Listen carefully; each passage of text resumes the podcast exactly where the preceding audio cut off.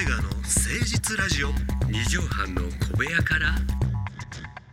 こんばんは岩井川の井川修司です。千葉の土佐県岩井ジョニオです。岩井川でございます。いかがお過ごしでしょうか、もう7月の13日でございまして。そうですね。はい。もう夏ですね。夏だから今年はね、我々がいつも出させてもらってる関根勤さんの舞台、はい。冠婚金シアターも中止になりまして。そうなんですよ、ね。いろんなイベントがなくなってますけどね。甲子園もやらないそうですね。だこのあのーこんな年ないやん変な話、まあまあそれは当たり前なんやけど、はい。未曾有のね、ことやからしょうがないとは思うねんけど、この年をさ何歳で食らうか。うんうんうん。俺らはこう今のこの実年齢で食らってるけどさ。もう三四五十ですから。そうそう。これがさ小学生の時にこれを食らうのうとん。じじばばあでこれを食らうのとうん。なんかやっぱ感じ方は大きく違うわけやんか。違うだろうね。20代のコーラなんかやっぱうん。遊びたい盛りやのに家おらなあかんとかさ。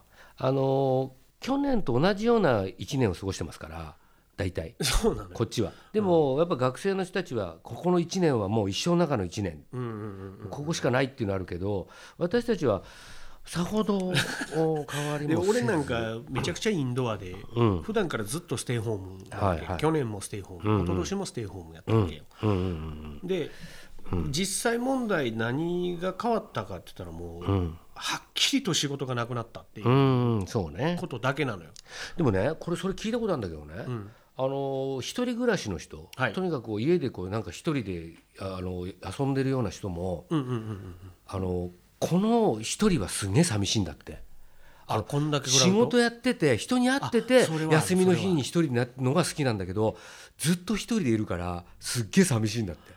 そうか必要に駆られて外には出てたもんね出てていくらインドアや言うても誰かと会ってるから一人になりたかったわけじゃん。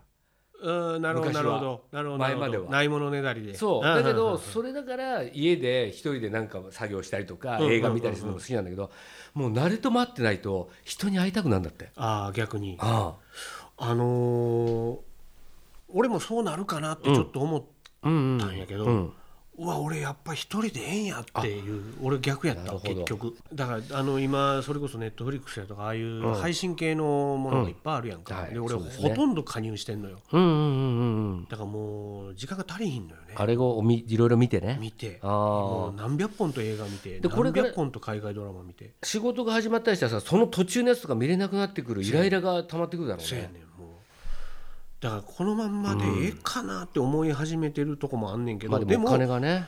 それこそリモートで仕事したりとかたまにあるやんか、うんうんありますね。やっぱ楽しかったなとは思ううんうんうん。終わった後に、うん。だからそのそうね。ゼロは嫌なんやなとは思うのよ、まあそれだとなんかただの無職だからね。そうそうそうそう。あほんまにほんまに。ーでもなんかねあのーラジオでね、うん。あのー村上昌司さんがねはいはいはいあのーちょっとどう前倒しでね、うん。さんま師匠に、うんこっちを誕生日プレゼント」っつってなんかおかきかなんか渡してたわ。せんべいかなんか前倒しで、はいそれなぜかっていうと、うん。多分あの2か月後に俺多分収入ゼロになるから お金がもうほとんどないから今あの今先に渡しときますわっつって「いやまあこれ50円ぐらいで買いたいやろ」っていう話もあったんだけど。それが数万円ならね私もね。だからこれ私たちが怖いのは、うんうん2か月後とかに来るギャラがもう一番やばいんですよ。23か月後のやつが。だから完全不合のねやっぱこの怖さというか、はい。仕事しないイコール収入がないですからそうなんですよ。有給ってものがないからね。そうそうそうそうそうこれはだからやばいですよね。直で俺もっとじわじわ来んのかなと思ったらががっつり来たよ。がっつりきましたね。明でも4細見た。月 ,4 月のやつとかから、もう3月ぐらいから始まってたもう始まってた始まってたのはなんでかっていうとあの事務所が機能してないから。そうそうそうそう。経理の人もそうそうそう。それで出勤できないし。そう。でだけどこれでええー、と思ったけどこの後もっとすごいことにいなってくるんだなと思って。ほんまに、ね。うん、俺あんなに買い物してたのにピタッとやめたもん。あ本当、うん、でもほんまに思うねんけどこれで芸人辞めてしまう人とかもいっぱいおんねやろうなって思うのよ。寂しいなと思って、そうね。なんとか食いながらえてほしいなとは思うねんけども、寂しいなとは思うよバイトもでできないっていそう。う感じもあるからね。うんなんとか芸人の救済してあげてください 皆さん。面白いの一言ツイッターでつぶやくだけでね救えるんで、はい、みんなエゴサーチに夢中なんでね在宅で、そうかそうか。はい、助けてあげてください。初めて参りましょう。岩井川の誠実ラジオ。二畳半の小部屋から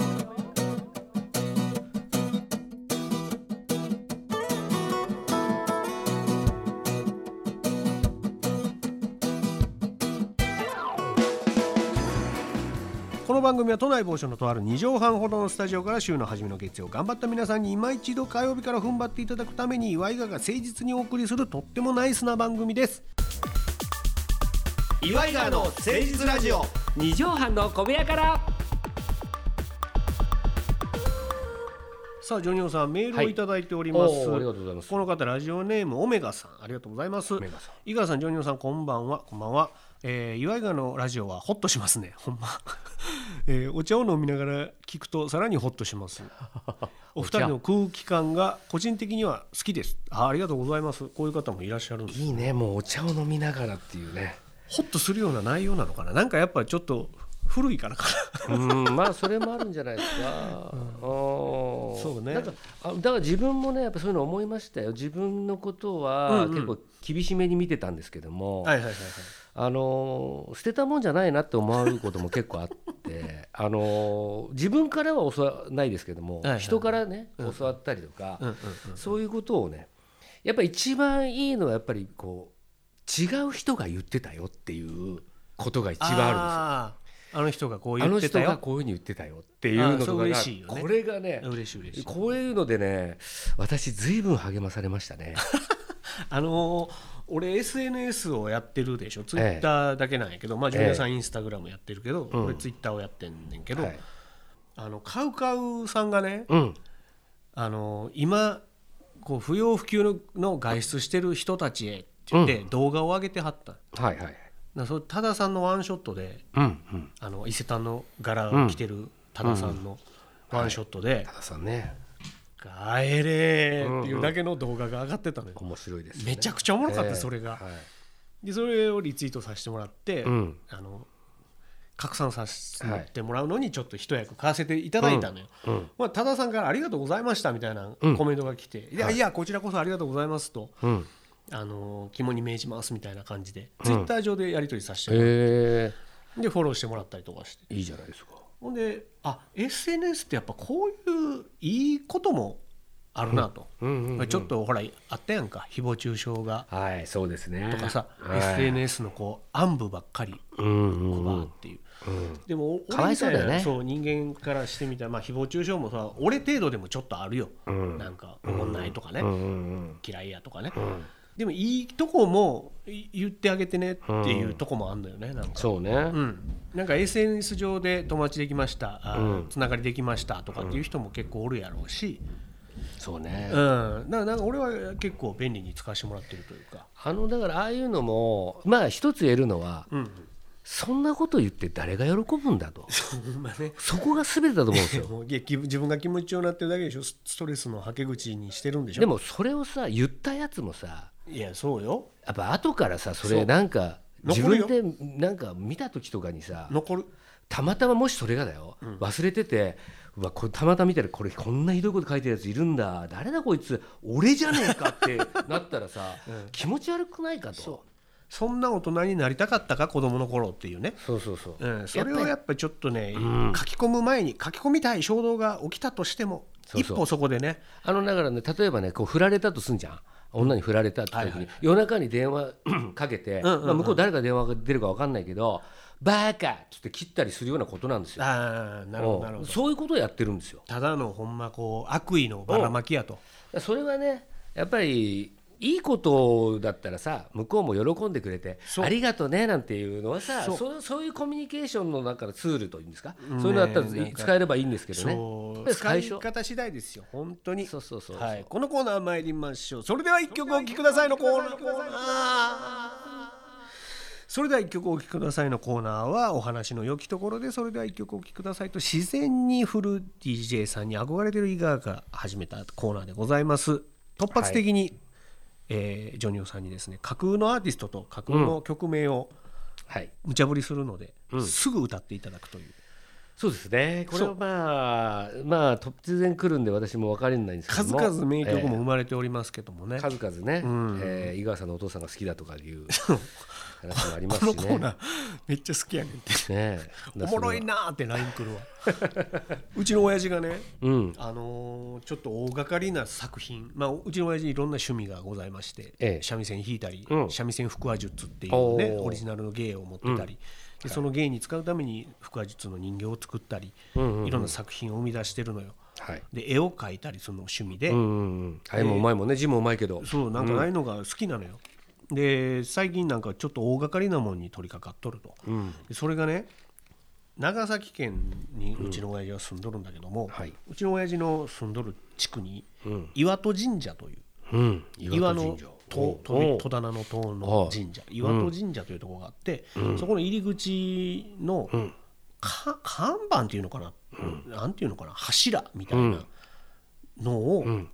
親父が作ったのよ。勝手に？勝手にっていうかあのーこれなんかボロボロになってたのかな。なんかその長崎のバンクシーみたいなことじゃないですよね。あちょ落書きじゃないから。のあれはすごい作品でみんなびっくり喜んでくれるけど。落書きじゃないしそんな価値もないから。いや無名の価値はあるわ。無名の人間がやってもただのいたずらですからねそんなの。違うなんか多分頼まれたんやろうね。なんか親父こうお店の看板とかも頼まれたりすんのよ、うんうん頼まれて。立派やとかね、うんうんうんうん。そんなんで。そのそこの何岩戸？そう岩戸神社のところのまあ入り口ここがそうですよっていうのの、まあ、看板というのかお坊さんに柱。頼まれたのかねじゃあ。でそれを親父がこう一本のぶっとい木を削ってね、うん。で字を書いてね。でその字え木を削って？そう。でその字 字を彫ってね。でそれにい 色というかこうペイントしてね、はい。見てこれ。はい写真、これ工事中の写真で。あえ？これ親父が作った。すごい作品これ。めっちゃすごいよ。でそれあのなんか協力してくださってるその企業というか工事の人がおってその人と一緒に協力してこれを作りはってこの間これを建立しはったのよ。そんなでかいの一人でやったの？これ作りよってうちの親父が。あのチェーンソーすごでチェーンソーで削って。本当？そうこれをを昨日もう何日かできるもんじゃないよ。いやもうだから数1か月2か月ぐらいかけて作りよったのよ。でこれをドンってこの神社に建立してでそれがやっぱこの地元ではすごい話題になって新聞各社とうん。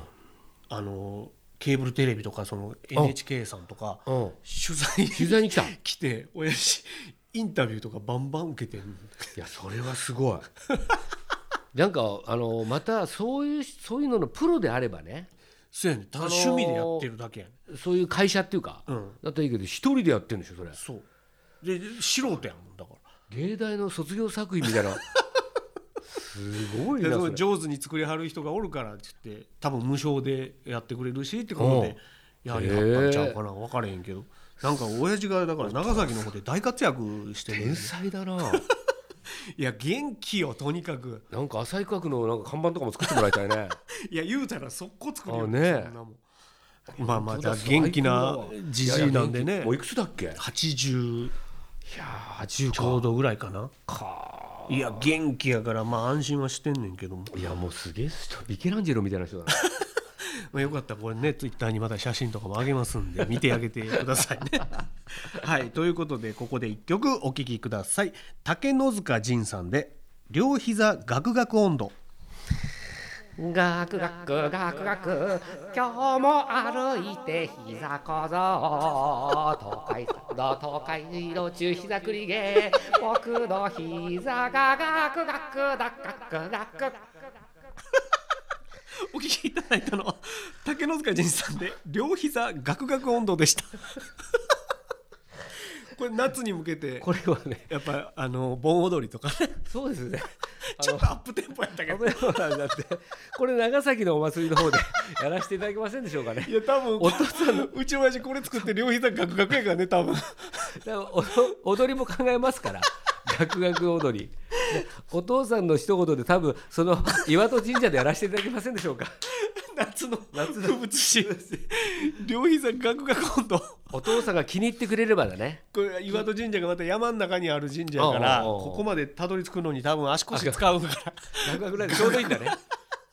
わかりました。やりましょうそれ。ガクガク温度竹の塚仁さんで両膝ガクガク温度を聞いていただきました。それでは一曲お聴きくださいのコーナーでしたさあそれではジョニオさんあー7月13日本日の放送まとめの一句お願いいたします。若い時よりうん。年を取ったら頭下げるべし。これ深いね。ちょっとなんか最近深いね。これね、うん。あのーちょっと昔の若い頃の自分みたいなことを考えてたんですよ。はいはい。であれ若い時からああの今の自分ってそのもう4 5 0ですけども、はいはいはい。あの変わってないじゃんあんまり実際ね。実際は。人が見る目が変わっただけで自分の精神年齢ってそんなに確かに確かに。でその時の若い時からの癖で、うん。もう頭下げたりするのがもう癖になっちゃってるわけよ。悲しいで自分は若い頃ってはい。ミスったり、うん。立場も弱いから、ね。頭下げたりするのが多かったんだけど先輩とか。そうそう、うん。で最近そうでもないの結構年上にもなってきたんだけどそうだね。しょっちゅうごめんなさいすいませんとかしょっちゅうやってるんだけど、うんうんやっぱあの時はうん。言われなかったけど、うん。うん。今こうやってやってると、うん。うん。結構いやいやそんなそんなとかああそれ腰低いってなるからね。そうそうそう、ん。であの人なんかまあいい人だよねとかうんうんうんうん。言われることが若い時はなかったのに言われることが多くなったのは確かに確かに。そこだと思って。いいかもねその、大人になればなるほど偉くなればというかその、年増せば増すほどこう謝ることが難しくなっていくやんか、そう頑固になったりするらしいんこっちはさもう性格が変わってないから同じように 子供の時と同じように「あごめんなさい」とかしょっちゅうやってるわけよ。ああ人の足踏んで謝ってるからね。なんか悲しいな。本当に満員電車とかで人の足踏んで「あごめんなさい」とかって言って「ああ大丈夫です大丈夫です」とか言われて足踏んで足踏まれてる。踏まれてね。踏まれてね。踏まれた側やのに謝っちゃう。謝ってるっていうのがあるからだからそういうのもなんかふまあ含めてでもまあそういう方がうんなんかいいのかもしれないなそう。ういやいいこと言いましたよ、今日は、うん。いいこと言いました。さあということで皆さんからのメールもどしどしお寄せください。それでは一曲お聴きくださいの各アーティスト各曲名もお待ちしております。メールアドレスは岩井川アットマーク 1260.jp iwaigawa アットマーク 1260.jp までお寄せください。ということで皆さん元気にお過ごしください。また来週お会いしましょう。お相手は岩井川の井川修司と岩井ジョニオでした。またね。ママチェック